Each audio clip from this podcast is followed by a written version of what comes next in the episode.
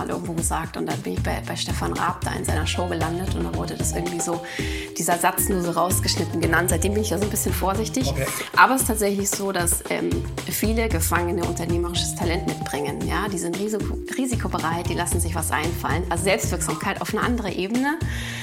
Ähm, und bringen eine unglaubliche Power mit. Und da geht es eben darum, diese Power, die ja eh da ist, die kannst du ja nicht wegdrücken. Die ist ja da.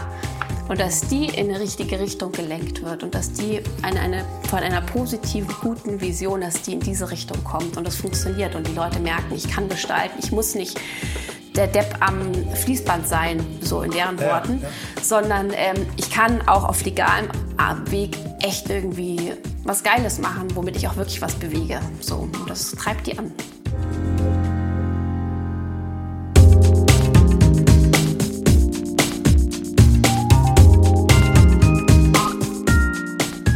Herzlich willkommen zum On the Way to New Work Podcast. Berlin, blauer Himmel, ähm, immer noch äh, im ersten Viertel des Jahres. Ich sitze hier zusammen mit meinem Podcast-Partner. Christoph Magnussen. Und ich heiße Michael Trautmann und wir haben heute zwei echt abgefahrene Frauen zu Gast. Eli Perzelmeier und Maren Jopen. Herzlich willkommen.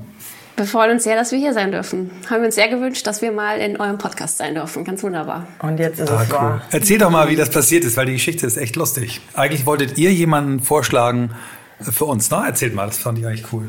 Ja, genau. Wir saßen äh, mit einem guten Bekannten zusammen beim Frühstück und der erzählte uns, ähm, wie er arbeitet, was ihn antreibt, wie er, wie seine Firma tickt. Und haben wir gesagt, boah, das wäre eigentlich echt äh, wirklich ein super Thema für diesen Podcast hier. Wir schreiben den einfach mal eine Mail, ähm, dass du da hinkommst. Und dann sagt er, ja, warte mal, warte mal, warte mal, das macht doch dieser Trautmann. Ähm, den kenne ich doch. Ähm, wie wäre es denn, wenn ich euch vorschlagen würde?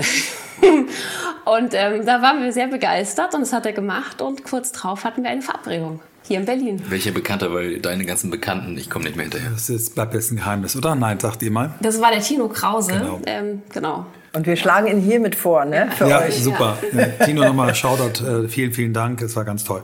So, ich erzähle jetzt mal ganz kurz, was die Mail dann mit mir gemacht hat, die er weitergeschickt hat. Ich habe ähm, zwei TEDx-Videos gesehen, die jeweils euch beide zeigen. Ich habe zweimal geheult, ähm, weil ich einfach berührt war. Und ähm, dann habe ich das äh, sofort dann Christoph geschrieben, habe gesagt, diese beiden Frauen möchte ich unbedingt bei uns im Podcast haben. Und äh, so ist es jetzt. Und wir sitzen hier zusammen und jetzt geht der Podcast erst richtig los. Wir wurden gerade hervorragend versorgt. Ne? Also wir haben Podcast Großkampftag ja, und wir wurden hier mit Quiche begrüßt und so. Ja, also Shout, cool. Shoutout, das ne? hier neues Level. Also neues Next Level. Ja, für unsere nächsten Gäste bitte haltet was zu essen bereit. Alles selbst gebacken, ne? Zum vierten, zum vierten Podcast am Tag kommen. Wir sind aber überhaupt nicht müde. Wir hatten drei tolle Folgen jetzt heute schon wirklich tolle Folgen und ähm, ich habe zu Christoph gesagt, als wir hergekommen sind, ich habe richtig Bock noch auf diese Folge. Also wir sind nicht ermüdet, nicht ermattet sondern gestärkt. Und fang an mit der ersten Frage, die ihr schon kennt. Und ähm, Maren, du bist die Erste, die sie beantwortet. Wie bist du der Mensch geworden, der du heute bist? Wie bin ich der Mensch geworden? Also die Eli, die mich mittlerweile sehr gut kennt und der ich schon sehr viel aus meinem Leben erzählt habe, die hat es neulich so wunderbar auf den Punkt gebracht, die gesagt hat, Maren, du bist ähm, von früh auf durch Selbstwirksamkeit äh, geprägt worden und lebst das eigentlich dein ganzes Leben lang. Das zieht sich bei dir durch wie ein roter Faden. Und da sind bei mir irgendwo sie die, ja, das hat mir einen gewissen Blick geöffnet. Mir war das vorher gar nicht so klar, dass das so eine Triebfeder bei mir ist. Und ich habe dann darüber nachgedacht und da sind mir auch ganz viele Beispiele eingefallen, so aus meiner, aus meiner Jugend oder ähm, als ich dann groß war, ähm, die das tatsächlich bestätigen. Also ich bin in der in, in einem Vorort von München aufgewachsen, ganz beschaulich. Ähm, habe dann da irgendwo mein, irgendwann mein Abitur gemacht und dann war so der erste Punkt, ähm, oder vielleicht noch davor, was das so schön symbolisiert. Ich hatte es im Vorgespräch schon erzählt. Ich habe von meinem Vater zur Erstkommunion eine Plakette bekommen aus Messing, wo drauf stand, finde einen Weg oder mache ihn. Und so bin ich eben erzogen worden und das ähm, hat sich bei mir so manifestiert. Und es war das erste Mal, glaube ich, so richtig, habe ich das gespürt, wie viel man einfach ähm, bei Sachen, die einem wichtig sind, erreichen könnte beim Abitur. Wir sollten unsere Abi-Feier in der alten Turnhalle feiern und ich fand das irgendwie, fand es doof und fand es irgendwie standesgemäß. Wir wollen in der Ortsmitte im Bürgerhaus feiern. Und dann meinte er dann aber der Bürgermeister, das geht nicht, weil da sind doch Anwohner und ihr wollt doch sicherlich lange feiern. Und dann bin ich losgezogen, habe Unterschriften gesammelt in der Nachbarschaft, habe die Leute gefragt, fällt es das wirklich so blöd, wie der Bürgermeister sagt? Nee, überhaupt nicht, unsere Abiturienten, wir sind doch stolz auf euch. Und hatte rucki zucki, also die ganze Nachbarschaft auf dem Papier, dass sie das toll finden. Natürlich haben wir dann die Abi-Feier dort gemacht. So, und da habe ich zum ersten Mal so richtig gespürt, cool, man muss sich echt was einfallen lassen und dann äh, klappt es irgendwo auch. So, also Abi fertig, dann habe ich angefangen zu studieren an der Berufsakademie.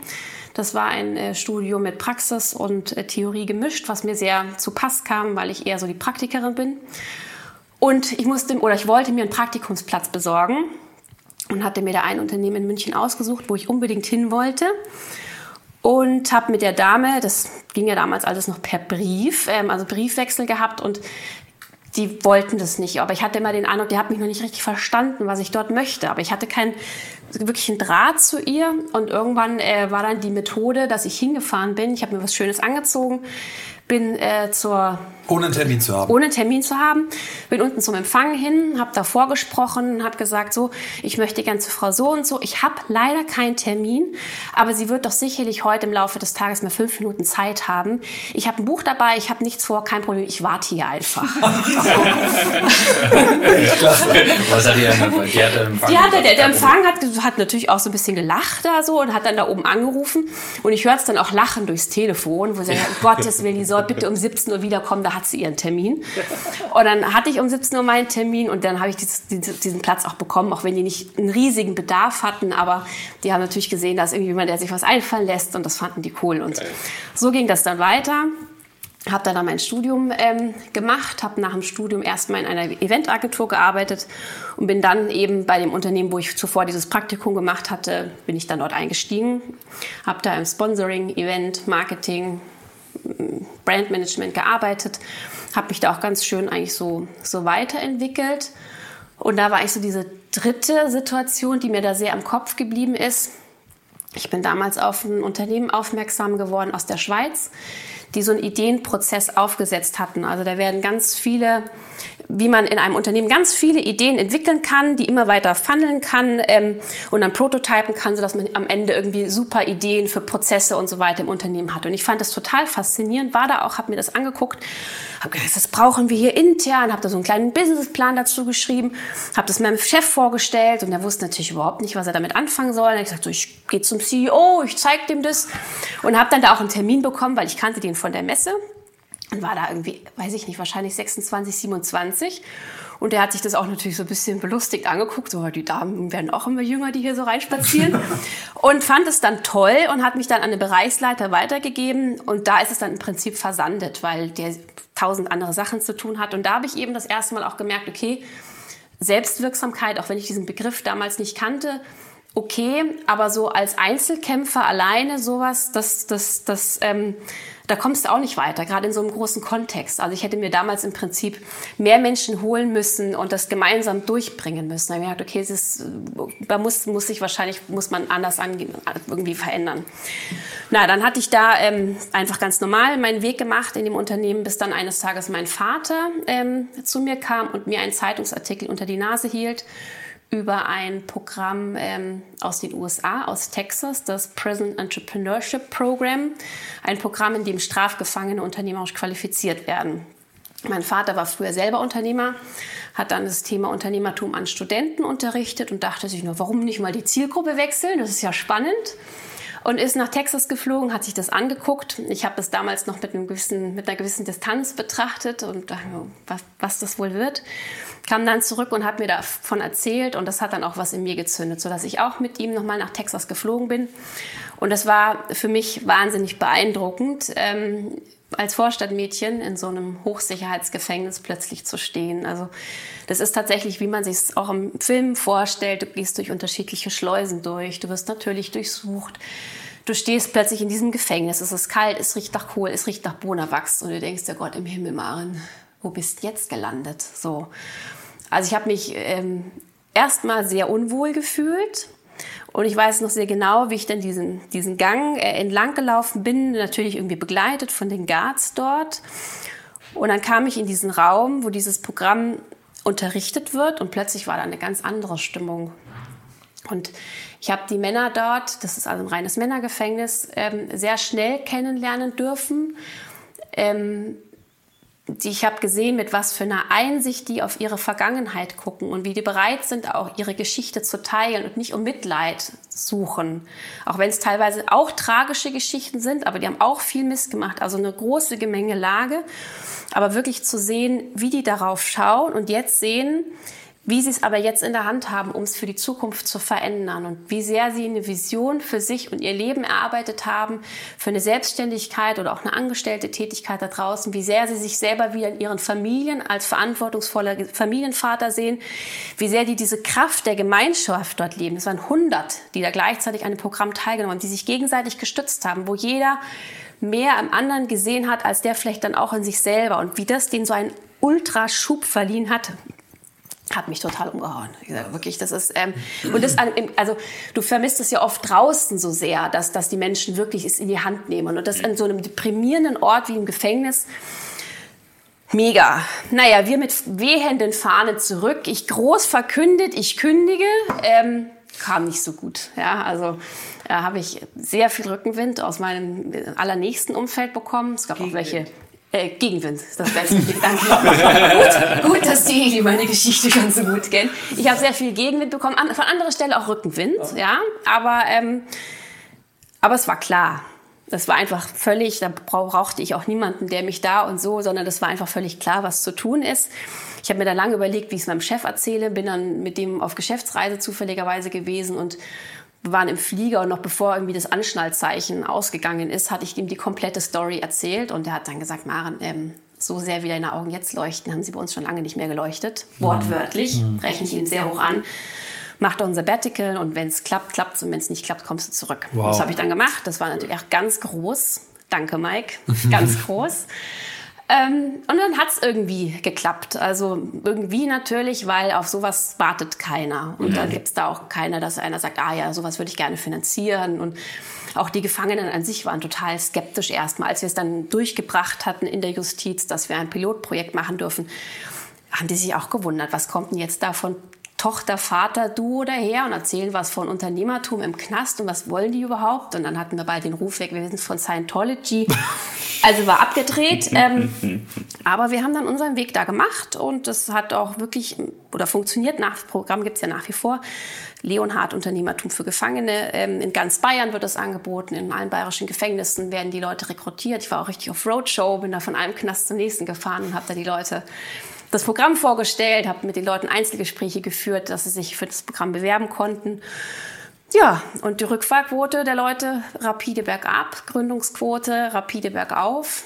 Also wirklich ähm, klappt. Für ja. diejenigen, die sich das nicht vorstellen können, ähm, empfehle ich nochmal den, deinen äh, TEDx-Talk dazu. Aber auch vielleicht gehen wir auf einen Fakt ein, was ist eigentlich die Grundannahme dahinter, warum das klappt. Das fand ich sehr, ne, weil die Jungs waren vorher auch Unternehmer. Ja. Die haben Teams ja. geleitet, waren, hatten genau. Leadership, haben, konnten mit Geld umgehen, hatten vielleicht nicht ganz das richtige Werte, äh, den richtigen Wertekanon, aber eigentlich haben die Talent. Ne? Das sind Leute, das sind Macher. So. Ja, also das, da, das, das, das, ist tatsächlich, das ist mir auch schon ein bisschen, da bin ich, ich habe das mal irgendwo gesagt und da bin ich bei, bei Stefan Raab da in seiner Show gelandet und da wurde das irgendwie so, dieser Satz nur so rausgeschnitten genannt. Seitdem bin ich da so ein bisschen vorsichtig. Okay.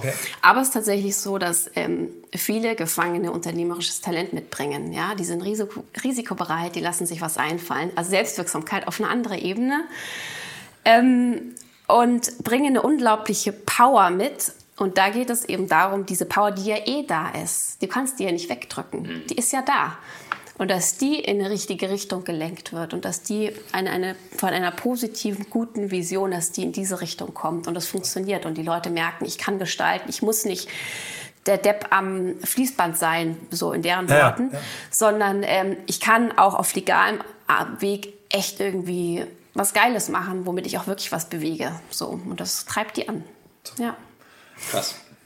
Und jetzt ja, und dann, zusammen, genau. zusammengekommen? Ähm, und dann eines Tages, ähm, ich war äh, Mitglied im Women's Hub und stand eines Tages ähm, bei der Eli auf der Bühne und habe meine Geschichte erzählt. Und das war das erste Mal, dass ich eben auf einer Bühne stand und wirklich direkt von mir, von mir erzählt habe und auch mit all den Höhen und Tiefen und wie ich mich aktuell gerade fühle und dass ich zwar dieses Programm, was wir da machen, liebe aus tiefstem Herzen, aber trotzdem es sich für mich jetzt nicht mehr so richtig anfühlt, auch wenn ich das gar nicht so richtig benennen kann, was es denn eigentlich ist.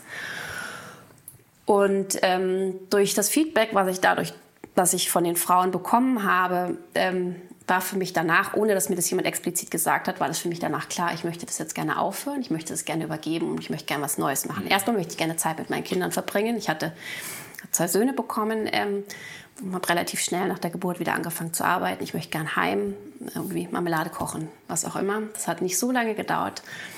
Ähm, und dann irgendwann hatte mich die Eli dann gefragt, ähm, ob ich Lust hätte, beim Women's Summit einzusteigen. Und so sind wir jetzt zusammen. Eli, jetzt brauchen wir deine Story. okay. Ähm, die Frage ist ja, die ihr stellt, wie bist du die geworden? Und ich würde, glaube ich, gern erstmal sagen, wer, wer ich bin, weil das ist äh, auch neu für mich. Ich würde jetzt mal sagen, dass ich immer die war, aber dass ich jetzt mir bewusst bin, tatsächlich, wer ich bin, was ich liebe, äh, was ich für Schatten habe und dass das so ja, also ich habe das Gefühl, je klarer ich mir über mich selbst werde, umso klarer ist mir auch alles, was in der Welt passiert. Also einen klaren Blick auf die Welt. Und klar wurde mir das, dass es so ist, als mein Mann mir vor einem Jahr, glaube ich, Blumen mitgebracht hat. Ich stehe gar nicht so auf Blumen und ich krieg auch nicht so oft Blumen. Dachte mir schon, da kommt ja kurz dann dieses hat er. Wait a minute, what's happening? dann habe ich gesagt, wofür sind die denn jetzt? Äh, und dann hat er gesagt, die sind, weil du so sehr du bist wie noch nie. Also der oh, das wow. gesehen hat quasi, wie sehr ich ich bin und äh, was ich bin und wer ich bin. Also ich liebe Menschen einfach zutiefst. Und was ich gerade sehe in der Welt, ist einfach, dass äh, Menschen nicht verbunden sind mit ihren Herzen. Und ähm, ich glaube, was ich schon immer war, ist, äh, man könnte jetzt sagen, ich laufe schon immer mit runtergelassener Hose rum oder ich bin ein offenes Buch oder ich trage meine Gefühle auf der Zunge. Ich dachte mein Leben lang, dass dieses Fühlen, dieses viele Fühlen, das ich habe, dass das so meine Achillesferse ist ich habe BWL studiert, da muss man cool sein, Marketing und so, jetzt mal hier Profit First und so. Und habe das immer so, ich wusste ja, aber dass, dass das eigentlich, dass meine jetzige Tätigkeit darauf aufbaut, auf Fühlen, dass ich Marken fühle, dass ich Menschen fühle, dass man Fühlen überhaupt einsetzen kann und dass genau das gerade so dringend gebraucht wird in der Welt. Das ist für mich die Erkenntnis äh, aus den letzten vier Jahren und ähm, ich liebe, was ich entdeckt habe und wenig entdeckt habe. Und ja, und wie kam das? das wie kam das? Darf ich jetzt ja, auch noch sagen? Unbedingt. Genau, klar. also ähm, ich bin ein Sandwich-Kind. Äh, drei Mädels sind wir. Ich bin die mittlere bayerische Idylle, Alpenvorland am Fuße des Wendelsteins, 5000 Seelendorf. Meine Eltern sind beide Lehrer, da war ganz viel Wiese, Bäche, Freiheit, über Felder laufen, Räuber und Gendarm spielen. Äh, ich habe auch schon früh Bewegungen gegründet. Ich bin mit einem Kassettenrekorder äh, auf der Schulter rumgelaufen und die kleinen Freundinnen meiner Schwester hinterher. Also schon hier so, äh, wie hieß der Film Flashdance quasi in den Voralpen ein bisschen. Genau, also das war, das war meine Kindheit. Meine Mutter hat immer gesagt, du hattest keine Pubertät. Also ich war so, ich war in allem straight, lieb, lustig, extrovertiert. Ich sage immer, mir hat die Sonne aus dem Popo geschienen. Ich äh, kam überall gut an. Also es war alles immer tippitoppi. Ich habe keinen Ärger gemacht. Ähm, war großes Vertrauen äh, da. Also hört sich jetzt alles irgendwie wie ein glatter Durchmarsch an. War es auch. Äh, BWL-Studium. Ich hatte auch immer langjährige Beziehungen, konnte von meinen Freundinnen alles, was da an Liebeskummer war, auffangen, weil ich immer ganz stabil war. Ich habe äh, BWL an der LMU studiert, strategische Unternehmensführung, Schwerpunkt und Marketing. Neben dem Studium gearbeitet. Bei Toni in der Agentur. Ja, genau, bei dem. Ähm, gearbeitet in einer Eventagentur. Wir waren damals zu dritt und ähm, ich habe um 10 Uhr meine Diplomarbeit abgegeben und um 11 Uhr angefangen zu arbeiten. Auch hier voll straight durch. und das, ihr werdet merken, es führt irgendwo hin. Ja. Ähm, nämlich äh, zu dem Höhepunkt, glaube ich, der dann in zwei, Ende 2015 erreicht war, wo ich Vorstufe Burnout, also einfach quasi dieses im Außen sein und Erwartungen erfüllen dazu geführt hat, dass ich mich selbst irgendwie überhaupt nicht mehr gesehen habe. Und das ist was, was jetzt meine Story ist und was, glaube ich, die Story von sehr, sehr vielen, sage ich jetzt mal, Frauen ist, vielleicht auch von äh, Menschen insgesamt. Auf alle Fälle, ähm, meine Kinder haben mir irgendwann, also ich hatte immer so eine Klammer ums Herz und die konnte ich wegatmen, aber irgendwann auch nicht mehr. Und als meine Kinder angefangen haben, mir 50 Mal am Tag zu sagen, wie sehr sie mich lieben, und sie hat, haben immer gesagt, Mami liebt dich, Mami liebt dich. Dass ich mir dachte, okay, die sagen wie alt, eigentlich. Wie alt waren die Kinder? Puh, die Mina zwei und vier. Krass. Oder, Genau, und ähm, kann, aber, kannst Ja, du mal aber- kurz aber rechnen, aber jung, 2015, jung. also, Ja, auf jeden Fall jung, äh, genau, jung, nee, nee, nee, klein, klein. Und ähm, ja, also das war der Punkt, als ich gemerkt habe, dass es jetzt nicht mehr nur um mich geht, sondern um meine Kinder geht, habe ich die Reißleine gezogen und habe mir eben gedacht, nee, ich will das nicht mehr. Ich will nicht mehr äh, mich an irgendwelche Ecken treiben. Ich will verstehen vor allem, ich will verstehen, warum ich an diese Kante komme, wo doch eigentlich alle- alles super ist. Ja, also ich habe jetzt nix Turbo-Schlimmes. Und, äh, und dann habe ich halt angefangen hinzuschauen in unterschiedlicher Form. Ich sage auch immer so, wie ich arbeite, so habe ich auch mir die Sache angeschaut. Also ich habe eine spirituelle Heilausbildung gemacht. Dann habe ich äh, dann habe ich so eine Pessotherapie gemacht, wobei da bin ich irgendwie, war ich dreimal da. Dann habe ich Heilfasten gemacht im Januar, also war im Dezember. Nach dem Heilfasten dachte ich mir, ah, okay, vor dem Heilfasten dachte ich mir, alles ist schwierig, schwierig, schwierig. Nach dem Heilfasten dachte ich mir, ist doch alles kein Problem. Und dann äh, war so dieser Punkt, wo ich in Situation war, wo ich mir gedacht habe, okay, ich will einfach gucken, was in der Tüte noch drin steckt. Und das kann jetzt sein von Aldi-Kassiererin, das sage ich oft, aber es war wirklich dieses Gefühl von Aldi-Kassiererin, weil ich nur noch Ü, Ü, Ü, machen will, bis zu Friedensnobelpreisträger. Ich habe keine Ahnung, was hinten rauskommt.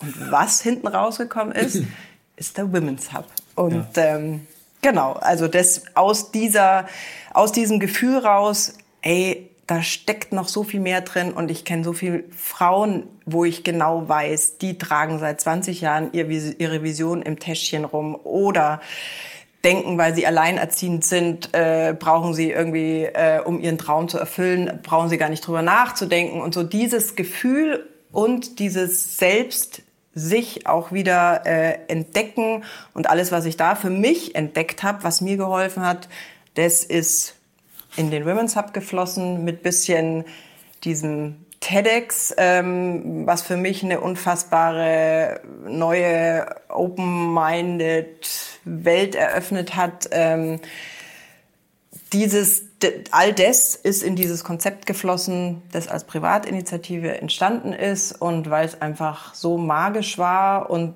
so viel bewegt hat, ähm, ist es weitergewachsen und wächst weiter und an unterschiedliche Orte und deswegen sind wir auch heute hier, oder? Super, auf jeden Fall. Äh, Women's Hub klingt spannend. Ähm, das wollen wir noch mal gerne verstehen. Also wir haben verstanden, ähm, ihr trefft euch mit 50 Frauen an einem Ort. Eine Frau spricht, hält einen Vortrag, ihre Story, richtig? Oder wie ist das nochmal? Erzähl mal. Erzähl mal. Nee, Das ähm, schneiden wir raus. Nein, Auf gar keinen Fall.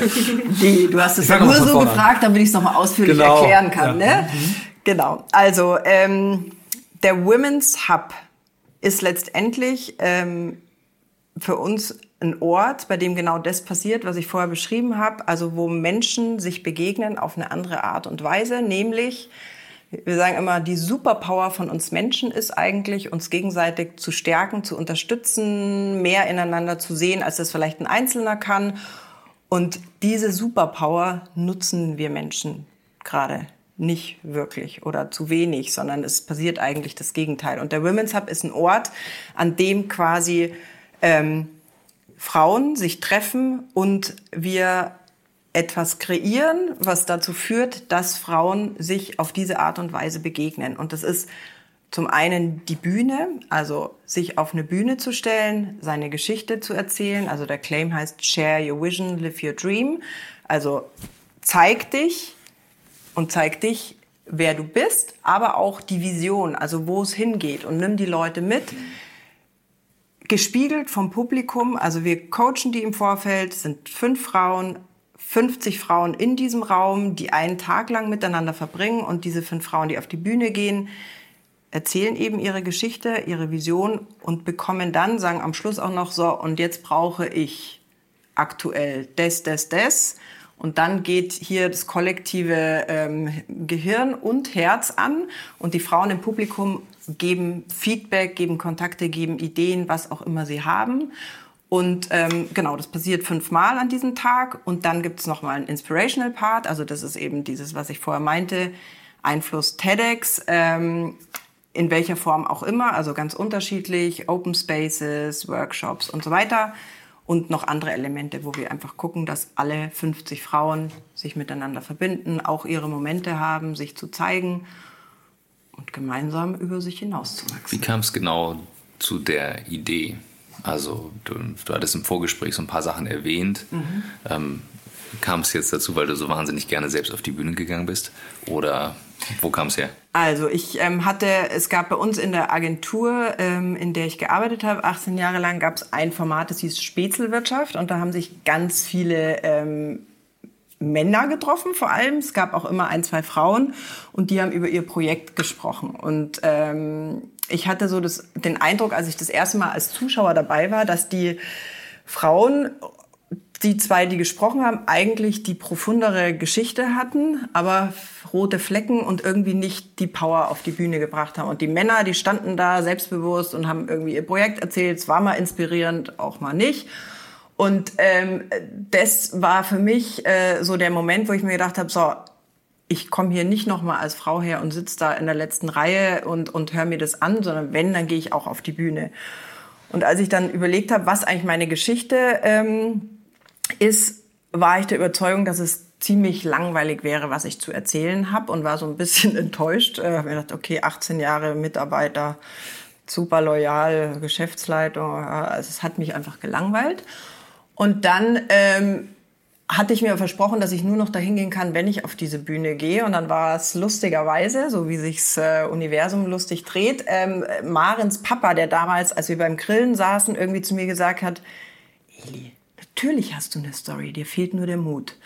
Und dann bin ich nach Hause und habe mir meinen Mut zusammengekratzt, habe eine schicke Prezi gebaut und habe einfach irgendwie äh, also im Endeffekt sowas wie, was auch der Wahrheit entspricht. Also eigentlich habe ich Airbnb äh, erfunden. Ich habe es halt nur nicht äh, quasi umgesetzt. Aber das war eigentlich ich. ähm, das haben die anderen da gemacht. Die haben es auch gut gemacht. Ja. Genau, aber äh, und davon hatte ich mehr äh, Sachen. Also muss, man jetzt nicht alles aufzählen, was ich da schon äh, an Ideen hatte, aber grandios wirklich. Und ähm, das habe ich da erzählt. Und es war mir in dem Moment auch egal, was, was die alle von mir denken. Und ich hatte natürlich auch die TEDx nach München geholt. Das ist dann auch noch mit rein. Also ich fand mich schon ein bisschen geil und auch einer im Publikum fand mich geil. Und dieses Feedback, was ich da bekommen habe von diesem einen äh, Mann, der gesagt hat, du bist ja so inspirierend, dich würde ich immer einstellen. Das war letztendlich, das ist der Kern vom Women's Hub. Diese Verbindung aus, weil wie oft steht man auf der Bühne, also ihr ja auch, aber du stehst da, du weißt eigentlich nicht, also haben die jetzt aus Höflichkeit geklatscht, war es geil, war es nicht geil. Vor allem die Bühne nicht nur zu nutzen und Feedback zu bekommen zu der Bühne, sondern auch, wo stehe ich und wo brauche ich Hilfe. Das ist quasi daraus entstanden. Ich finde die Idee sensationell, weil das, was ich raus also spüre wirklich die ganze Zeit bei euch beiden, ist auch so dieses Thema Verletzlichkeit ähm, in der Story, die eine Story überhaupt erst authentisch macht. A. Und B natürlich dann auch die Herzen aktiviert. Du sagtest dann ja auch, es ist das kollektive Hirn und Herz. Mhm. Also krass ist. Also das, das, das ist genau, also das ist genau auch, worin wir die coachen vorher, weil es gibt jetzt natürlich schon viele, die öfter beim Women's Hub waren, die spüren das genau. Das ist, mhm. da muss man nicht mehr viel sagen, aber wenn, wenn ich die vorher im, im Speaker-Coaching habe quasi, dann gehe ich genau da rein und sage, und es ist, es verstehen alle. Also, wenn du deine Geschichte erzählst und dein Herz aufmachst, was passiert? Dann spüren dich die Menschen. Ich weiß nicht, ob ihr das Gefühl kennt, mhm. wenn jemand redet und das hört sich echt schlau an. Mhm, aber aber connected du, nicht. Du, du, du, kannst es nicht verarbeiten. Ja. Und das ist diese Herzkiste, die wirklich. Ich würde gerne eine kleine Erfahrung teilen, die ich am Montag gemacht habe, ähm, weil sie so schön passt. Ähm, ich mache jetzt seit äh, fünf Wochen so ein Working Out Loud Circle mit. Die Methode mhm. kennt ihr. Working Out Loud hat den gleichen Ansatz, sagt der, der Erfinder John Stepper, hat mir schon zwar bei uns im Podcast gesagt, die Menschen sind nicht connected, die Menschen stärken sich nicht und sein Format geht so. Drei bis fünf Menschen tun sich zwölf Wochen zusammen, verbringen eine Stunde pro Woche. Mhm. Jeder Mensch kommt mit einem persönlichen Ziel, was er erreichen möchte. Ich möchte das und das lernen, ich möchte mich hier besser vernetzen, ich möchte so, und ähm, nach einem sehr strukturierten Prozess coachen sich diese mhm. fünf Leute. Genauso mit, ah, mhm. da habe ich die Idee, ruf doch mal den an, mach doch mal das. Und in der fünften Woche, also wir machen das, weil ich das große Glück habe, in einem Circle, wo auch John Stepper, oder? ja, ich mache es ah, mit, wo auch John mhm. Stepper, der Gründer und Erfinder drin ist und zwei ganz tolle ähm, Frauen von Bayersdorf. Und die fünfte äh, Session war, ähm, hatte im Prinzip die Überschrift, ähm, im Prinzip öffne dein Herz, äh, mhm. make it personal. Und die Aufgabe war, die wir in dieser Stunde, das heißt in dieser Stunde, in der wir quasi über unser Smartphone per WhatsApp Videocall verbunden sind, arbeiten wir auch. Ne? So zehn Minuten dann alle ruhig, alle schreiben, bis einer sagt, hier, die zehn Minuten sind zu Ende. Und wir haben dann in dieser einen Übung 50 Sätze über uns aufschreiben müssen. Und dann war die Übung, ähm, so jetzt guck mal die raus, wo ihr nicht so cool seid, wo ihr nicht der Hero wart, wo es ein bisschen in die Tiefe geht. Und da hat jeder dieser vier Menschen Dinge erzählt, dass alle anderen angefangen haben zu heulen. Mhm. Also es war so verbindend, obwohl wir mhm. an vier unterschiedlichen Standorten waren. Mhm. Der eine in New York, ich im Auto in Ingolstadt, gerade äh, von einem Podcast bisschen äh, noch abgehetzt, äh, musste eigentlich die ganze Zeit auf die Toilette und dachte, scheiße, ich kann jetzt nicht auf die Toilette. Und auf einmal war alles egal, weil wir so verbunden waren. Es war irre. Und ich kann genau, also ich glaube, dass das genau das ist, was, was diese Momente ausmacht, die ihr da kreiert. Ne? Ähm, und das Faszinierende ist, das ist natürlich ganz viel, was live passiert, aber was mich so fasziniert, und das stellen wir auch zusehends fest, dass du es teilweise auch in den virtuellen Raum transportieren kannst, so wie du das jetzt erlebt hast. Wenn der eine in New York, der andere in Ingolstadt, wer kommt denn auf die Idee, dass da sich so eine Energie verbindet, dass das trotzdem so was Unglaubliches auslöst? Das finde ich ist, ist also völlig, völlig ja, wahnsinnig. Ja. Toll. Ja. Das, das Krasse, ich finde, das, was, was ich vorher meinte mit klar sehen, also wir hatten auch noch einen Moment, also es ist so einfach, ja. Also auch die Mail, die du uns damals geschrieben hast, als wir äh, Kontakt aufgenommen haben, ab der Sekunde war klar, dass ich mit dir, keine Ahnung, alles machen würde. Firma, also jetzt nicht. Nein, nein, nein, das ist noch richtig stehen. Hau mal, hau, hau mal raus, hau mal raus. Jetzt, äh, ich bin ganz ohr. Nein, also, ich hab's genau und, Also ich gebe noch mal ein anderes Beispiel genau dazu, damit wir die Röte auch wieder abklicken lassen können. Also die, wir waren bei Salesforce bei einer Veranstaltung, wo Mindful Leadership Circle eine, was gemacht hat. Da saßen drei Männer auf der Bühne und eine hübsche Moderatorin. Wir waren schon so, ah ja, alles klar, drei Männer, drei kluge Männer, die hübsche Moderatorin. Und dann muss man immer on bleiben. Und dann haben diese drei Männer alles Lieder einfach ihre Geschichte erzählt und du spürst richtig, es, das Drama geht weg. Also wenn wir so, und äh, da kommen wir ja wahrscheinlich auch noch drauf, wenn wir das auch in Unternehmen bringen, ja, dass wir als Menschen wieder connecten können, dann geht so viel weg, was eben durch diese Fassaden und diese Rollen und diese Rüstungen, in die wir uns quetschen, nicht gut ist für uns Menschen. Ja. Ähm, ja, genial. Also ich äh, würde gerne noch ein bisschen, oder wir beide würden gerne noch ein bisschen nochmal vielleicht ein konkretes Beispiel hören. Habt ihr eine Geschichte, die, oder ist es so, dass man sagt, nee, ist closed shop, bleibt in dem Raum, könnt ihr nicht erzählen wahrscheinlich, ne? oder? Stundenlang können wir erzählen. vielleicht könnt ihr mal auch mal teilen, was, was, was, was, für, was für Erlebnisse ihr hattet bei euren Veranstaltungen. Was, was kann man ja anonymisieren? Also was, von Was der Christina also? zum Beispiel ist, glaube ich, eine wunderbare Geschichte, oder? Unterschiedlichste. Von ähm, jetzt gerade wieder ähm, eine, eine junge Frau, also wir sind auch explizit generationsübergreifend, also von 25 bis 55. Meine Mama ist auch öfter dabei, die ist 75. Äh, so das Leben von vorne, hinten und allen Seiten sich dazu durchmischen. Also 25-jähriges äh, junge Frau, ähm, retired Fashion Blogger nennt sie sich, äh, hat auch irgendwie viele Follower. Äh, ich glaube, als sie vor einem Jahr bei uns auf der Bühne stand, waren es 35.000, jetzt sind es 85.000. Die ist einfach nur herzoffen und die aber eigentlich quasi alles, was da an Kohle reingeflossen ist, äh, über, über Labels quasi zurückgefahren hat, weil sie gesagt hat, sie kann das nicht mehr irgendwie die Kohle von Fast Fashion Produzenten zu nehmen, hat sich bei uns auf die Bühne gestellt, hat gesprochen auch über ihre, apropos Verletzlichkeit, über ihre äh, Essstörung und dass sie eben quasi das auch macht, um vielen jungen Frauen, äh, hat uns da auch ein bisschen mit auf die Reise genommen, die zu inspirieren, für sich loszugehen und eben mal hinzuschauen, woher kommt denn das und so weiter. Und dann stand sie da und, und wusste auch immer noch nicht, was das beruflich bedeutet. Und die hat mich letztes Mal angerufen und gesagt, Eli, jetzt muss ich mal ein bisschen angeben. Und ich sehe, ja, was denn? Ja, also ein Verlag hat bei ihr angerufen, möchte jetzt ein Buch mit ihr schreiben. Und also das ist einfach, und ein anderes Beispiel ist ähm, die äh, Anne, den Namen kann ich auch sagen, das ist die, die die wunderbaren Fotos immer für uns macht in der Runde sagen wir auch immer, was brauchst du? Und sie hat gesagt, ich möchte den Dalai Lama treffen, weil sie ist ja Profi, sie ist schon zum 14. Mal dabei. Äh, dann brauche ich ein Haus in Garmisch, weil wir da hinziehen wollen. Und äh, ich möchte nicht mehr alleine arbeiten. Und dann habe ich sie am nächsten Tag gesagt, und Anne, wie war es für dich? Sagt ja, super, wie immer. Also nach, diesem, nach dieser Runde, die wir gemacht haben, kam eine und hat gesagt, du, meine Tante, die ist äh, Yogalehrerin in diesem, in der Nähe von dem Kloster vom Dalai Lama, sie könnte den Kontakt herstellen. dann, kam, dann kam eine und hat gesagt, du, ich habe gerade die, meine Tante, äh, die hatte Krebs ähm, in den Tod begleitet, die hat mir ihr Haus in Garmisch vererbt.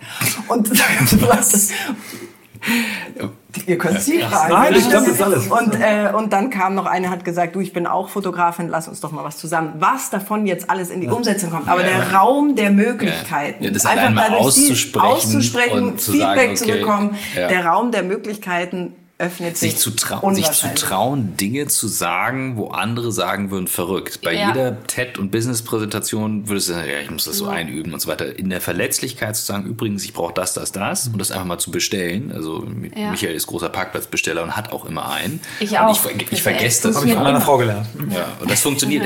Letztes Mal waren wir essen und ihr seid in, wirklich beide vorgefahren. Ich habe gedacht, ich spreche ab. So, das finde ich interessant, in- aus dieser Verletzlichkeit heraus zu sagen, und jetzt sage ich auch nochmal, was ich brauche. Und sei es nur eine Umarmung. Ja. Und auch wirklich Hast du eine bestellt? dieses, dieses Ich habe heute noch keine bestellt. Ich bestelle hiermit noch eine Umarmung. Ich umarme auf dem, auf dem Rückweg nach Hamburg, so umarme ich sonst jemanden einfach. Ich glaube, wir umarmen uns, wenn wir auseinandergehen. Dieses auch dieses, dieses, dieses eben, wie du sagst, in der Verletzlichkeit sich trauen, was Größenwahnsinniges auszusprechen. Also das ist, das ist, das ist, wo man für man sich dann vielleicht auch erstmal dann doch so ein bisschen schämt, ist aber trotzdem Kraft in Bewegung. Das ist, ähm, Ja. Das ist wirklich erstaunlich. Und dieses in, mehr in anderen sehen, also oft, wenn du dann, äh, wenn du das aussprichst und die anderen sagen, ja, ist ja völlig klar, dass du auf die Bühne musst und das, also auch eine, eine also eine, die Christina, die die Maren vorher meinte, die ähm, unfassbare Schicksalsschläge erlitten hat, hat irgendwie ihre Mutter an Krebs verloren, ist dann auf ihre Weltreise, Traumweltreise gegangen, hat im Outback von Australien ihren besten Freund und ihr Bein verloren und ist aber, hat eine Strahlkraft und die hat mich damals angerufen und gesagt, du Ili, ähm, ich, ich habe jetzt eine Naturheilpraxis in München und über die möchte ich gern berichten. Und dann erzählt die mir so, sag ich, hey, du, also diese Ausstrahlung mit diesen Schicksalsschlägen, was du da zu geben hast, auch anderen Menschen, du musst auf die Bühne und dann war sie auf der Bühne und dann haben ihr 50 Frauen nochmal gesagt, was sie für eine krasse Bühnenpräsenz hat und wie klar sie die Leute da irgendwie abholt. Die spricht auf Bühnen, die war im Fernsehen, äh, die schreibt jetzt auch ein Buch, also es geht gut ab. So. Und Ja. die Unternehmen brauchen das auch, um noch mal kurz hier. So, ja, cool. Das ist also, äh, vielleicht erzählst du noch mal ganz kurz, oder erzählst du noch mal ganz kurz, wie viel von den äh, Veranstaltungen habt ihr schon gemacht? In welchen Städten seid ihr? Wir haben ja Hörerinnen und Hörer in, ganz, in der ganzen Welt. Bis zu 100 Länder haben wir Hörer. 100 Länder. Ja, ich gucke es ja mal an. Bis zu 100 Länder. Und, ähm, aber natürlich die meisten in Dach. Also wo gibt es das schon? Und, und dann natürlich, okay, und wovon lebt ihr? Also könnt ihr davon schon leben oder lebt ihr dann davon, dass ihr dieses Thema in Unternehmen bringt? Vielleicht erzählt ihr das noch. Jetzt kommt doch die Business-Fragen. Das ist gut. Ak- Aktuell ähm, sind wir in München, in Hamburg und in Rosenheim unterwegs. Wir werden bald ähm, auch in Potsdam sein. Deswegen sind wir auch hier, Deswegen ja. sind wir auch hier, Berlin-Potsdam. Und wir haben vor, weitere Länder in Deutschland ähm, zu ähm, erfreuen. Männer hätten jetzt gesagt, erobern. Genau. Ihr sagt erfreuen, genau. Und unser, unser, unser Ziel ist es, dass, dass es tatsächlich eine internationale Bewegung ist, in der sich Frauen gegenseitig unterstützen. So, das ist der Women's Hub an sich. Ähm, der kostet natürlich Eintritt für die Frauen, die da hinkommen, so keine Frage. Aber wir scheuen uns davor, ähm, dass diesen, diesen Preis in Höhen schnellen zu lassen, der es für viele Frauen nicht mehr erreichbar macht, da hinkommen zu zu können. Deswegen Der dann das- aber uns bezahlen wird. der, der uns dann bezahlen würde. Deswegen ist das momentan für uns noch ein ähm, Projekt, ähm, mit dem wir kein Geld verdienen können. Ähm, wir sehen aber dass so ein Bedarf von den Frauen ist, die, die wirklich mehr Angebote von uns haben wollen, die sagen, ähm, sie möchten sich auch über die Days hinaus viel mehr verbinden, sie möchten lernen, sie brauchen irgendwo vielleicht äh, moderierte Mastermind-Gruppen mit zu Schwerpunktthemen. Wir wollen nur noch mit Frauen arbeiten, die sie aus dem Women's Hub kennen. Also sie wollen Trainings mit Frauen machen, die, sie, die diesen Wertekodex haben, den man irgendwo im Women's Hub findet. Und da sehen wir ganz viele Möglichkeiten. Zum einen wirklich ein Bedürfnis der Frauen zu erfüllen und zum anderen natürlich damit auch Geld zu verdienen. Das ist der eine ganz große Punkt, ähm, wo wir jetzt gerade ähm, sehr intensiv und mit großer Freude daran arbeiten, weil wir glauben, dass da für alle Seiten ganz wunderbare Sachen entstehen können. Und der zweite Punkt in dem Zusammenhang ist eben, dass zu uns zusehends Frauen in den Women's Hub kommen, die ähm, die Unternehmen verlassen haben oder gerade auf dem Weg dabei sind, die Unternehmen zu verlassen weil sie irgendwo enttäuscht sind und weil sie auf der Suche sind nach Sinn, nach Wertschätzung, nach gesehen werden, nach Verbindung und das im Unternehmen leider oftmals nicht finden können. Und ähm, die kommen dann zu uns. So, und das ist natürlich einerseits schön, und andererseits finden wir es auch so wahnsinnig schade, weil es sind tolle Unternehmen und wir glauben, dass da so viel Kraft drin steckt und es eigentlich auch so einfach ist. Und deswegen möchten wir jetzt gerne in die Unternehmen gehen oder wir werden in die Unternehmen gehen. Ähm, wir sprechen mit fantastischen Firmen, die eine wertschätzende Unternehmenskultur haben, die das total mittragen können, zum Beispiel mit Salesforce, gerade in München. Ähm, die sagen, sie möchten das gerne zu sich reinholen, um den Frauen im Unternehmen die Möglichkeit zu bieten, sich miteinander zu verbinden, ähm, die Möglichkeit zu geben, ihre Talente noch mal besser rauszufiltern, sich sichtbar damit zu machen. Und wenn sie erstmal selber wissen, wer sie sind und wo sie hinwollen, dann können sie das natürlich besser nach draußen transportieren und werden dann auch sozusagen von der anderen Seite wieder so entsprechend ähm, gesehen, ähm, sodass wirklich auch, um es mal dieses Wort zu bemühen, ähm, Heilung in den Unternehmen stattfindet. Und wir glauben, dass die Unternehmen selber davon auch so unglaublich profitieren, weil das natürlich ein riesen Loyalitätsthema ist. Du hast die Frauen, die in voller Kraft sind, die nicht in irgendwelche Managementpositionen hochbuxiert werden, wo sie vielleicht da jetzt auch gar nicht so hinpassen. Also wir glauben, dass viele Menschen auch einfach die falschen Rollen haben auf jeder Ebene. Und unsere, unsere Vorstellung ist es eben, dass jeder Mensch, egal ob Mann oder Frau, die für sich perfekte Rolle im Unternehmen findet, egal auf welcher Hierarchieebene. Und da werden natürlich auch ganz viele Frauen im Management sein, weil das richtig ist. Aber mit ihrer weiblichen Kraft und weil sie wissen, dass sie dahin gehören und weil sie bei sich bleiben und weil sie Frau bleiben und nicht, weil sie männliche Attribute sich aneignen, um dann irgendwo da so durchzukommen. Und das ist unser, unser Ansatz mit Women's Hub at Work, also das Format für die Unternehmen. Word. Women's Hub at Work. Word. Ähm, das heißt, dieses Format ist dann ähm, auch mit 50 Frauen oder ja. skalierbar auch kleiner? Also? Wir haben das tatsächlich seit 2016 mhm. justiert, gefeilt und also diese Magie und diese mhm. Potenzialentfaltung in der Gemeinschaft, das entsteht ein Tag 50 Frauen. Es können auch 40 sein, ja, geht aber, auch, mh. aber es nicht mehr als 50. Das ist mhm. so quasi für uns die gefühlte Grenze. Spannend, genau. wo kommt das her? Also warum, wie habt ihr es gemerkt und, und was ist so die, die Zauberkraft der 50? Die ich glaube, es, ich glaub, es, gibt, es gibt tatsächlich eine, eine wenn du es also Größen anschaust, ist 50 eine, aber wir haben uns gar nicht damit beschäftigt tatsächlich, sondern das ist dieses, also wir sind gestartet mit 20 und dann haben wir probiert, ah, komm, lass mal gucken, ob es mit mehr geht, dann waren es 30 und natürlich ist es so, dass wir wollen, dass jede einmal spricht. Also wenn du dir jetzt zum Beispiel auch einen Kreis vorstellst mit 50 Frauen ähm, und jede darf ihren kurzen, kurzen, hat ihren kurzen Augenblick, wo wir auch tatsächlich irgendwie, jeder hat 60 Sekunden, dann ist das ja schon mal irgendwie ja, okay, eine Stunde und ja. ähm, so und aber auch, also die, die Energie, ich könnte sagen, wir haben sie erfüllt. Ihr habt Seafood, das ich gut. Ja. Mhm. ja, deckt sich mit, mit vielen äh, anderen genau. Organisationen, psychologischen mhm. also ich, Untersuchungen ich, und ich, auch Praxisfällen. Also bei Spring und der Kubi hieß es immer, äh, äh Werbeagentur, 50 Leute, danach fängt Politik an, 50 ist so eine Gruppengröße, mhm. die, die, eine, die Energie aufbaut. Dann haben, das hat er mal erzählt, genau, dann haben die, sie es mal aufgeteilt. Genau, und dann haben sie quasi immer einen Spin-off gemacht, eine neue. Ja, nee, kann ich gut, kann ich nachvollziehen. Ich habe eine Partyreihe gehabt mit 50 Leuten und wollte die mal nicht größer machen.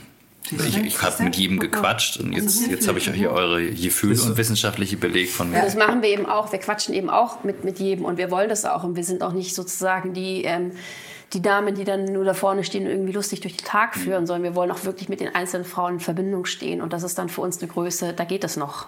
So, ja. Also was, wenn ich das noch ergänzen darf, also was halt neben dem Aspekt, dass wir gesehen haben, wie viele Frauen zu uns kommen, die eigentlich aus Unternehmen rausgehen, hochtalentiert und so weiter, ist das andere, was jetzt diese Reise mit den Unternehmen, mit denen wir gesprochen haben, und das ist jetzt irgendwie, ich würde mal sagen, das letzte halbe Jahr, ähm, das Konzept äh, adaptieren, äh, mit den Unternehmen sprechen. Und da sprechen wir zum einen manchmal mit den Frauen-Communities in den Unternehmen, manchmal ist Personalabteilung, CEO. Und das Spannende ist auch wirklich in den Unternehmen ähm, mit, dem, mit der einen Firma, mit der wir auch schon jetzt mehrere kleine Workshops hatten, wenn wir fragen, was ist es denn, was würde euch am meisten bringen? Es ist einfach, der sagt von diesen Frauen, jede ging unbedingt auch auf den Punkt ein zu sagen, hey, ich will den Menschen sehen, wenn ich den Menschen sehen könnte hinter meiner Kollegin, wenn ich erfahren könnte, wo die ihren Struggle hat. Also dieses, ich bin allein und dann festzustellen, andere haben das ja auch. Das nimmt so viel Drama aus allem raus und das ist ein unbedingtes Bedürfnis von den Frauen. Also zu lernen von den Erfahrungen von den anderen und sich eben als Mensch zu begegnen. Also das ist passiert noch viel mehr bei uns, ja, also über diese, dieses, diese Erfahrung, die ich beschrieben habe. Also du kannst jetzt eben über Dinge reden, kognitiv, lass uns doch mal darüber reden und hier und dieses Training und so. Was wir aber schaffen, ist ein Erfahrungsraum. Also du gehst auf diese Bühne und selbst wenn du nicht auf der Bühne bist, wenn du im Zuschauerraum sitzt, dann bist du, bist du ja Teil. quasi Teil davon.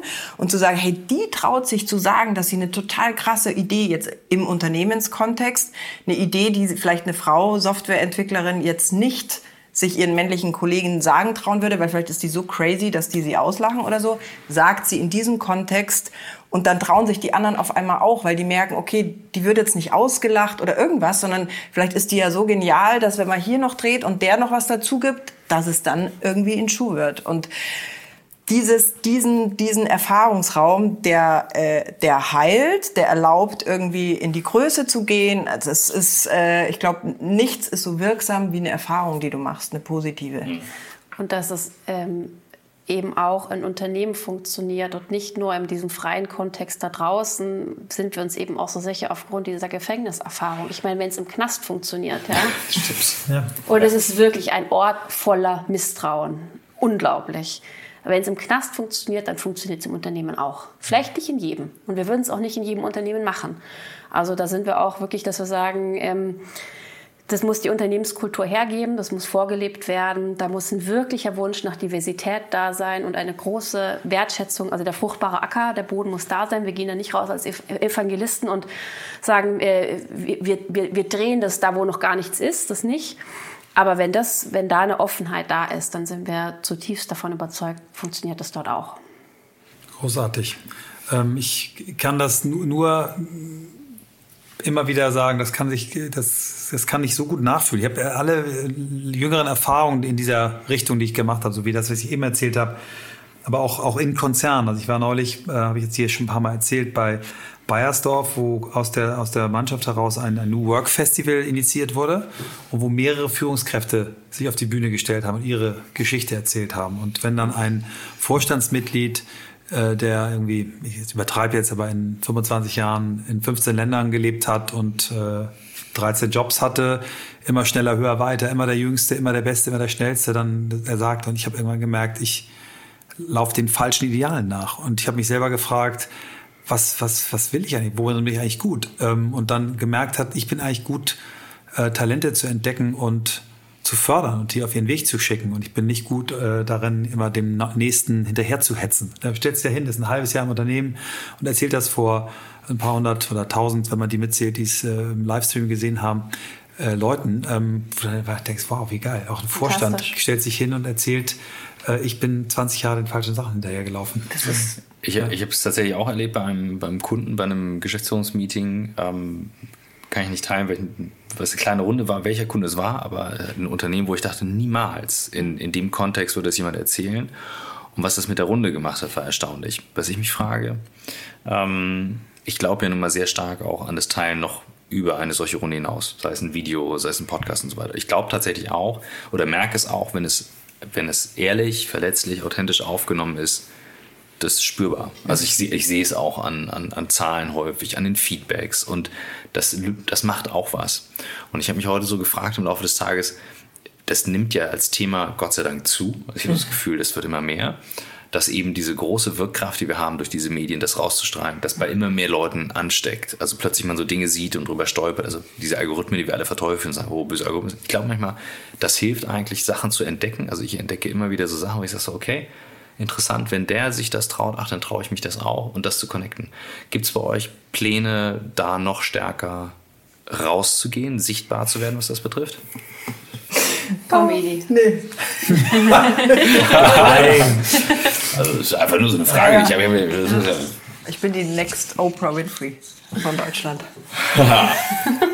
Ist das dein? Nein, Ach so. es wurde mir zugetragen, äh, dass es sinnvoll wäre. Und äh, jetzt überlegen wir tatsächlich, es gibt da so viel äh, geile neue Netflix-Formate auch. Also wie du dieses miteinander verbinden, weil also wir meinen das zutiefst ernst. Also ich glaube tatsächlich, dass äh, diesen Hebel, den wir für uns gefunden haben, das mag für jeden ein anderer sein, je nachdem, was man eben äh, leisten kann äh, mit seinen Qualitäten. Aber für uns ist es dieses Menschen zu berühren und Menschen miteinander zu verbinden und eben diesen Disconnect von Intellekt und Herz irgendwie herzustellen. Und deswegen kann es uns eigentlich nicht, nicht groß genug sein. Und natürlich überlegen wir, wie wir möglichst viele Menschen erreichen können. Ja? Also wir haben das jetzt mit unseren Ressourcen getan. Ähm, und wie du vorher gesagt hast, also natürlich, also das nebenbei, aber wir spüren, dass das so einen Impact hat und haben jetzt auch irgendwie aufgemacht als Unternehmensform. Also die Frauen, mit denen wir uns hier in Berlin getroffen haben, wir haben einfach gesagt, hey, wenn wir zwei kleine Muffins backen, ist doch total langweilig. Und ich habe jetzt irgendwie 60 Prozent vom Unternehmen, die machen 40 und wenn man damit kleine Muffins, ist doch blöd. Ist doch eigentlich auch scheißegal, wie viele Anteile lass uns aufmachen. Also das heißt, wir wollen auch eine Unternehmensform, die eine Community ist. Also mehr Frauen und die Tanten, die wir da heute getroffen haben, so Ho-Haus. Also ich meine, wenn wir da und in Hamburg haben wir auch mega Granaten. Also das wird einfach unfassbar, was wir dann auf die Straße kriegen. Und deswegen ja, in jede Richtung werden wir es rausschreien Super. oder rausstrahlen. Bevor wir jetzt, bevor wir jetzt die Stunde voll machen, ich bin ja immer der. Ich, wollen wir den Job nicht mal wechseln eigentlich? Ach so, okay, gut. Wohin? In welche Richtung? Ja, Das ist, das ist, äh, ich bin immer der Timekeeper. Also, okay. Wäre jetzt ja die Frage, die ja bei euch am Ende kommt: Was braucht ihr denn? Der Mann hat's drauf. Der Connect ist da, würde ich sagen. Ihr seid Also wir brauchen Unternehmen, ähm, die mutig sind, die eine Unternehmenskultur haben, die so etwas ähm, ermöglicht, die da gerne gemeinsam mit uns losgehen möchten ähm, und äh, so einen Ansatz bei sich im Unternehmen äh, machen. Ein, ein mutiges Unternehmen haben wir. Ja, also sie sind, sie sind, sie sind, sie sind nicht mehr ganz so mutig, weil also den, den allermutigsten, den gibt's schon, der es mit uns machen wird. Aber ähm, sozusagen auf der Erfahrung dann aufbauend, die wir dort dann auch sammeln, ähm, das mit uns, das mit uns machen möchte. Das, das brauchen wir.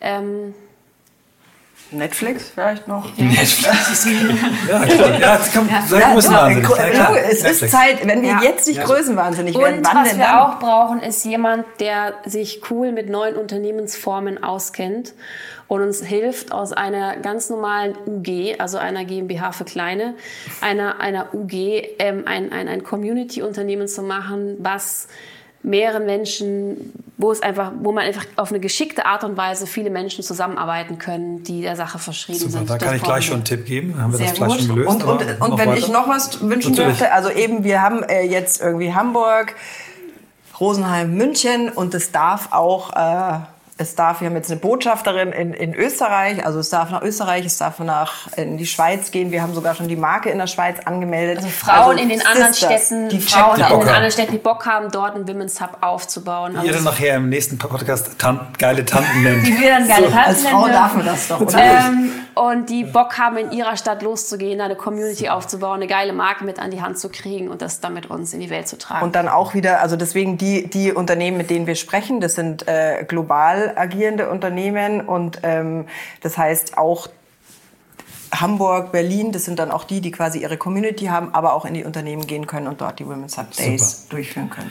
Also vielleicht mal, sagen wir nochmal noch mal für die Unternehmen, ähm, wenn Salesforce eine Firma, die gerade zum Great Place to Work Number One Global wiedergewählt wurde. Also die, der, Der beste Platz zum Arbeiten Der weltweit. Beginn meiner Liebe zur Cloud ist Ja? Salesforce. Also ich, Also, ich, Wir haben jetzt nicht Firma. gesagt, dass die die sind, die. Wenn, äh, achso, hattet ihr schon. Habt ihr so angedeutet? Wir haben uns verplappert. Achso, sollen wir rausschneiden? Du, also wir fanden diesen Stan Sugarman, der da bei euch Stan im Podcast war. Wahnsinn. Seitdem Super. sind wir in das Unternehmen verliebt und im Gespräch. Also es könnte, es könnte, Es es könnte- könnte, Salesforce sein, könnte Salesforce sein. könnte auch Okay. Also, äh, gehe ich auf den anderen Punkt. Ähm, ihr müsst reden, wenn ihr, wenn ihr das nicht schon habt, mit Waldemar und Philipp von Einhorn. Oder mit der Menstruationsbeauftragten, weil die beschäftigen sich gerade auf politischer Ebene mit dem Thema neue Purpose. Rechtsform, Purpose GmbH. Da gibt es auch einen Podcast, Matze Hilscher und Philipp, die darüber gesprochen haben. Also da, da ich glaube, es gibt Also die Menstruationsbeauftragte, wenn es die Elena ist, mit der sind wir im Gespräch. Also wir wollten eine Partnerschaft, aber äh, über Purpose haben wir noch nicht gesprochen. Ja, das machen wir. Ich liebe die Einhörner. Ja, wir auch. Wann kommt ihr endlich in unseren Podcast? Philipp, das ist also, und Waldemar, ne, dieses dauernde Schieben ist, also. Ich habe gerade 3000 Mark gespendet, damit ihr euer Olympiastadion voll Echt? kriegt. Ich, Ja. ich habe zumindest Tickets gekauft, weil ich selber nicht kommen kann. Ich bringe die große Kamera mit. Okay, gut. Also das Ja, haben Sie gehört. das wünschen wir uns.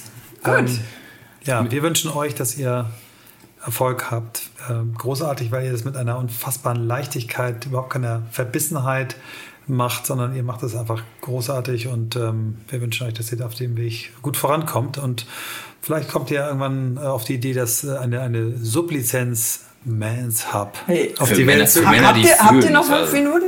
Ja. Ja, hau raus. Hau raus. Also es gibt, wir haben tatsächlich, ähm, ich habe irgendwann mal äh, äh, auf einem Dampfer im, nach einer Party einem Mann in die Hand versprochen, dass es das auch für Männer gibt, der gesagt hat, versprich mir, dass es das auch für Männer geben wird. Und wie in so einem schlechten Film, Titanic, hat er meine Hand gehalten, da bin ich gegangen, habe gesagt, ich verspreche es dir. Es war vor drei Jahren und wir haben äh, letztes Jahr ähm, mit, sind mit vier Männern gestartet ähm, und haben gesagt, lass mal einfach, wir geben euch alles, was wir haben an Informationen, wie wir das machen. Wir sind total gespannt, was ihr draus macht. Also ist es auch die Bühne? Ist es was ganz anderes? Also was ist, wenn bei Frauen es auch darum geht, sich selbst zu sehen, gesehen zu werden, was ist es denn bei Männern?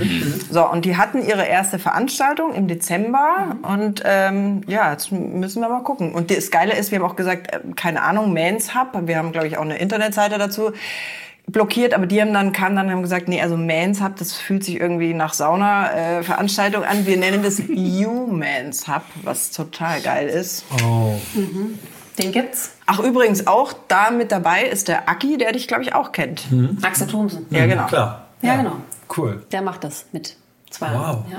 Wie seid Ja. da- reingekommen? Das ist ein guter Freund von mir. Wow. Das besprechen wir gleich nochmal. Gut. Ich wünsche mir eine Umarmung zum Abschluss. Oh Die yeah. gibt's auf jeden Fall. Und es war ein, äh, eine große Freude hier bei euch. Geile Energie. Vielen Dank. Danke dafür. Und auch toll, dass du, weil dir ja, ähm, Airbnb fast gehört, weil du es dir ja ausgedacht hast, dass wir uns heute hier in einer Airbnb-Wohnung treffen. Du, wo auch immer wir uns treffen, Airbnb. Super. Sehr schön. Sehr schön.